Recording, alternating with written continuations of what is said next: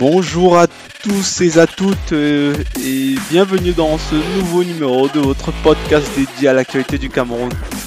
Aujourd'hui c'est l'épisode 13 et nous sommes le 10 février. Euh, les sujets qu'on va discuter, je vous avoue, j'ai pas j'ai rien préparé, donc on va on va débattre au fil de l'eau. Donc je vais choisir lire les sujets sur le site et on va, vous donner mon avis euh, sur ces sujets-là. C'est plutôt bien aussi de rien préparer parce que derrière ça permet d'être plus spontané. Donc c'est parti pour ce nouvel épisode. Let's go. On démarre cette news par une mauvaise nouvelle pour les producteurs de, cacao. on apprend qu'il y a une baisse, il y a eu une baisse du prix du cacao fin d'année euh, dernière de 4,7%. Donc euh, je pense que c'est une baisse qui va, qui va continuer quoi. Euh, donc on apprend en fait que le prix minimum c'est entre 1000, 1000 et 1000 francs et 1075 alors qu'avant c'était minimum 1100 francs CFA dans le cas du Cameroun.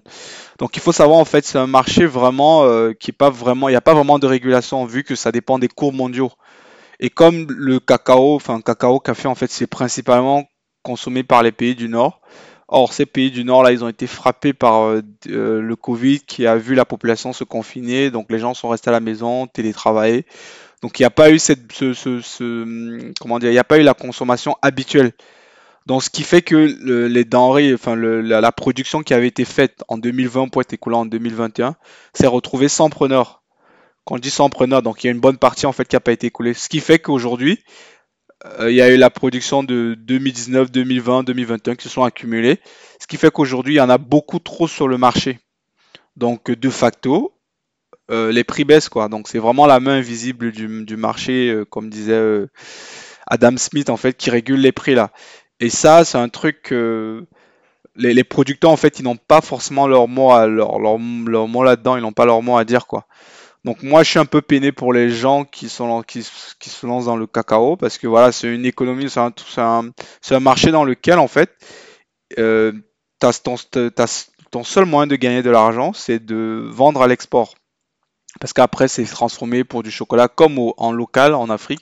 Il n'y a pas d'industrie en fait qui est capable de transformer du chocolat et de comment dire de créer tout un marché derrière la transformation et la vente du chocolat. Donc ce qui fait que les cacaoculteurs en fait ils dépendent exclusivement en fait de la manne des, euh, des, des Européens, des Américains et des Asiatiques et tout ça. Donc là, comme il y en a beaucoup trop, voilà, il y a de facto une baisse des prix. Et, là, qu'est-ce qu'il peut faire L'État, à un qu'est-ce qu'il peut faire à ce niveau-là? Peut-être qu'il peut essayer de couvrir les pertes, mais moi, j'y crois pas trop. Euh, et ça, ça doit mener quand même, ça doit nous amener quand même à réfléchir. Donc, ça doit amener les agriculteurs à réfléchir en fait, avant de se lancer dans l'agriculture, avant de choisir une denrée comme le cacao, c'est vrai que peut-être ça rapporte, je suis même pas sûr si ça, s'ils vivent vraiment bien de leur, vraiment bien en fait de, de la production de, de leur, euh, de leur cacao là. Donc je pense que c'est une, question que les gens doivent se poser, tous ceux qui veulent se lancer dans l'agriculture.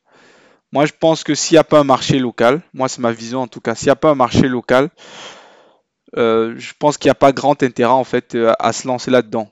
Je, je m'explique.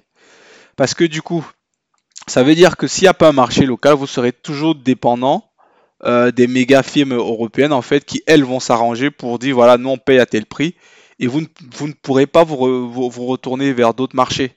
Vous ne pourrez pas dire voilà j'écoule mon marché en local. C'est pas comme par exemple je prends le cas de, de, la, banane plantain. Euh, le, plantain qui est exporté, parce que ça s'exporte quand même peut-être pas autant que le cacao, mais ça s'exporte de plus en plus. Euh, si jamais euh, les, acheteurs là, donc les grossistes décident qu'ils veulent, ils veulent baisser les prix. Les producteurs, ils sont ils sont en position de force parce qu'ils vont vous dire non, on n'accepte pas. Parce qu'ils savent que derrière, ils ont, une, ils ont la possibilité en fait de vendre en local parce que c'est quelque chose qui est consommé par la population. Or, le cacao camerounais, euh, c'est peut-être consommé, mais dans quelle proportion? Et la plupart du temps, ce qui est consommé, en fait, c'est ce qui vient de l'étranger, quoi, vu qu'on ne transforme pas ça sur place. Donc euh, voilà, c'est une. Je pense que ça doit amener à réfléchir quand même avant de, se lancer dedans. Mais bon, ça aussi, c'est l'État qui doit quand même aussi derrière encourager certaines cultures. Moi, honnêtement, les cultures comme le cacao, le, café, je n'en vois pas l'intérêt parce que c'est pas des trucs que nous on consomme en local. Alors le deuxième sujet, c'est un rapport en fait qui a été mené par une ONG. Je crois le l'ONG c'est euh, c'est quoi? C'est un monde en avenir. Donc ils apprennent que voilà, ils disent dans leur rapport que euh, les droits de l'homme ne sont pas respectés au Cameroun. J'ai lu ça, ça m'a doucement fait marrer quand même. Donc euh, en gros, ils se basent sur bah, en fait, leur rapport se base principalement sur les rapports qu'il y a eu et, et, des exactions qu'il y a dans les régions de l'extrême nord et dans le nord-ouest et le sud-ouest.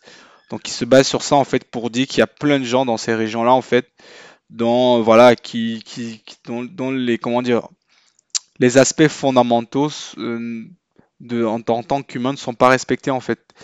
Donc en gros voilà c'est par exemple les populations qui sont qui sont fait violer, qui sont tuées et tout ça. Euh, voilà, mais moi j'ai envie de dire, c'est un rapport en fait qui sert à rien parce qu'on sait que c'est des régions où il y a la guerre. Donc euh, forcément que quand il y a la guerre, il n'y a pas respect des droits humains, des, des droits humains quoi. C'est justement ça, euh, la guerre, quoi. Donc, en gros, voilà, on sait tout ce qui est la guerre au Cameroun, donc forcément que dans ces régions-là, euh, c'est pas étonnant que, que les droits humains ne, soient pas respectés, sachant qu'en général, euh, ces gens qui créent le chaos comme ça, c'est pas des gens en fait qui se soucient de savoir quand ils vont quand ils vont torsionner les gens, quand ils vont couper le bras, ils se soucient pas de savoir en fait si cette personne-là c'est un humain ou pas quoi. Donc c'est un rapport qui m'a un peu fait rire, mais par contre dans les chiffres quand même, ils donnent un détail avec des chiffres euh, très graves. Donc voilà, ils disent aussi que l'armée a, a priori aussi fait quelques, quelques exactions.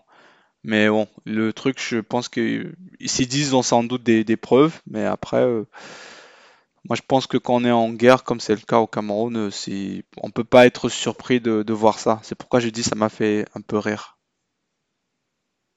La troisième info, c'est une info que j'ai lue qui m'a fait beaucoup plaisir. Donc on apprend en fait que la, la ville de Douala aura bientôt son bus rapide qui sera appelé BRT Bus Rapid Transit. Donc c'est un bus en fait euh, de ce que j'ai compris euh, qui va permettre en fait de désengorger les villes. En gros, il aura des voies spécialisées sur lesquelles je pense qu'il sera il, sera le, seul censé emprunter cette voie. Et du coup, ça va permettre de décanter un peu le trafic, ça va permettre en fait d'éviter les embouteillages. Et, c'est une bonne chose parce que honnêtement, euh, la ville de Douala, même Yaoundé en train de devenir comme ça, c'est plus possible, quoi, c'est plus tenable. Euh, il y, a beaucoup trop. Le, parc automobile, et, euh, que ce soit automobile ou, et, des motos aussi, est beaucoup trop large par rapport euh, comment dire? En gros, il y a beaucoup plus, il y a beaucoup trop de voitures, beaucoup trop de motos et pas assez de routes et pas assez de routes de bonne qualité.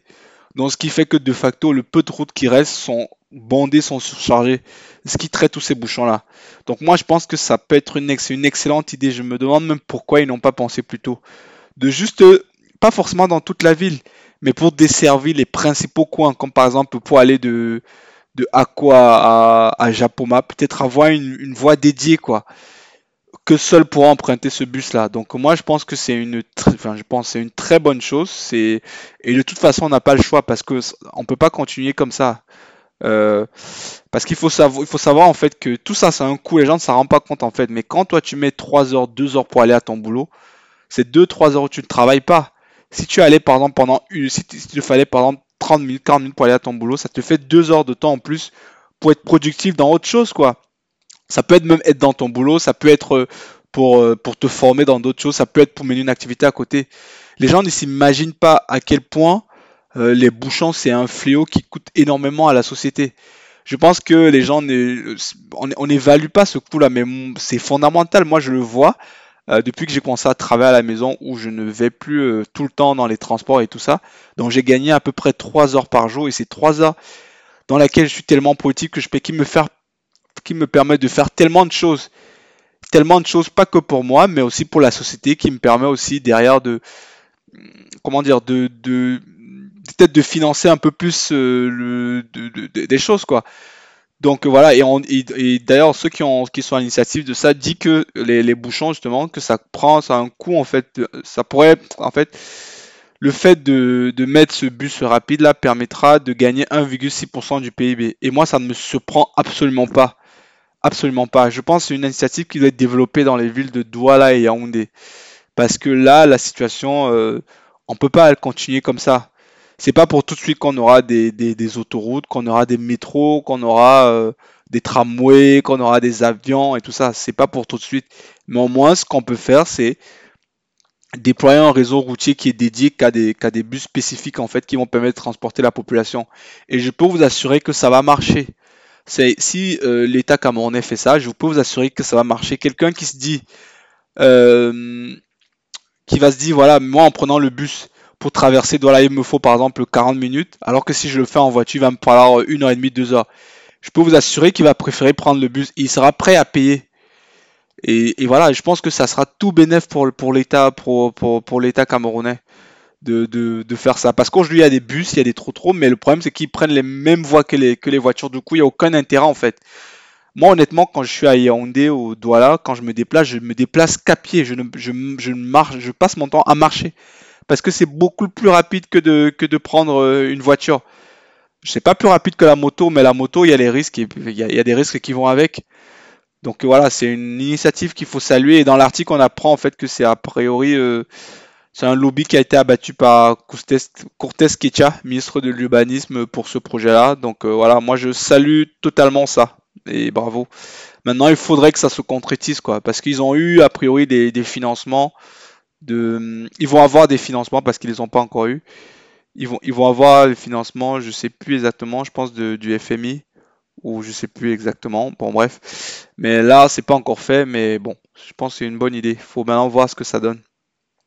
On, essayera de suivre cette actualité là. Voilà.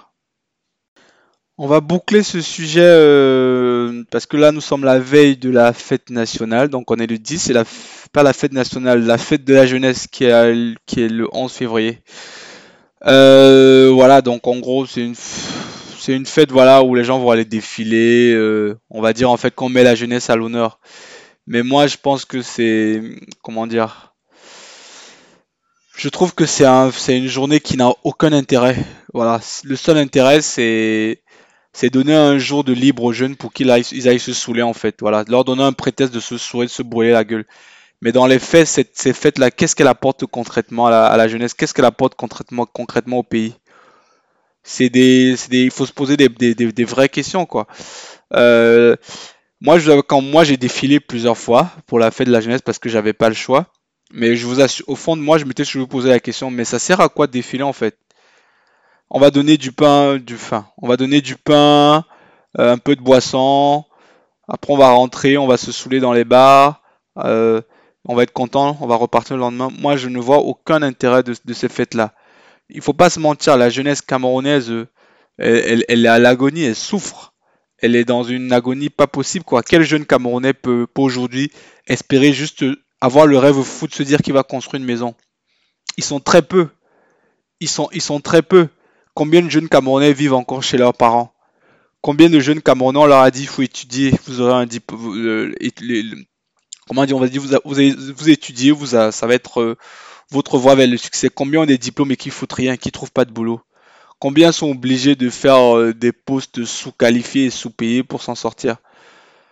Je veux pas critiquer l'État, mais il faut être, il faut être réaliste quoi. Si des jeunes aujourd'hui immigrent, s'ils fuient le Cameroun, si euh, ils sont prêts à aller mourir dans la, dans l'Atlantique et tout ça, euh, Atlantique et Méditerranée, c'est pas pour rien. C'est parce que ça, ça va pas quoi. Donc euh, moi, euh, voir fête de la jeunesse, euh, ça bon, ça n'a pas un grand intérêt quoi. Donc cette fête-là, voilà, moi je, je, trouve que c'est inutile. Mais quand même, bonne fête de la jeunesse à ceux voilà, qui, qui trouvent qu'elle a un intérêt. On termine notre podcast par, par l'international et notamment la, la, la, suite et la fin de la, de la, de la Cannes, quoi. Voilà, donc c'est les Sénégalais qui sont arrivés chez eux et tout ça. Euh, donc moi j'ai vu quelques images du discours qu'a fait, euh, quelques images en fait du défilé qu'ils ont fait, aussi le discours qu'a eu le président Macky Sall. Et j'ai été impressionné, j'ai été euh, vraiment, j'ai eu des frissons. Frissons pas dans le sens où ça me touche, mais dans le sens où de me dire waouh, c'est, ça m'a vraiment impressionné quoi, ça m'a vraiment marqué. D'une part, il y a eu le défilé que les joueurs ont fait sur leur, sur leur bus, qui n'était pas, pas vraiment un bus à impérial, qui était un peu dangereux, mais bon. Et la foule, la foule qui étaient en ivresse, qui étaient dans une, un délire incroyable.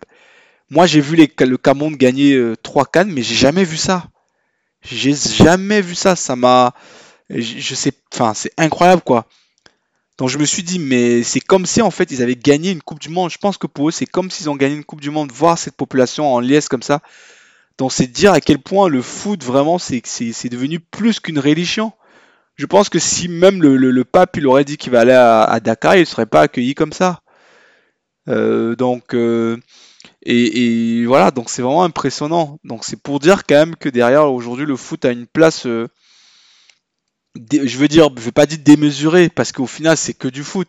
Mais quand tu vois ces gens-là, l'émotion qu'ils ont eue, tu vois comment des gens ils ont pleuré, comment les gens ils sont là, ils s'enliassent. Tu, tu te dis quand même que ouais, ils ont, c'est quelque chose quand même le football. Gagner une canne aujourd'hui, c'est quelque chose. Peut-être que les Camerounais comme nous, on a tellement gagné, voilà, on a un peu comment dire, on n'a plus peut-être cette passion dévorante là en fait, on n'a plus cette ivresse là du, premier succès en fait. Je pense qu'on devrait attendre 10, 15 ans, 20 ans, 30 ans, 40 ans avant de regagner une canne pour que voilà le peuple camerounais puisse euh, euh, peut-être exprimer ce genre, euh, ce genre d'émotion.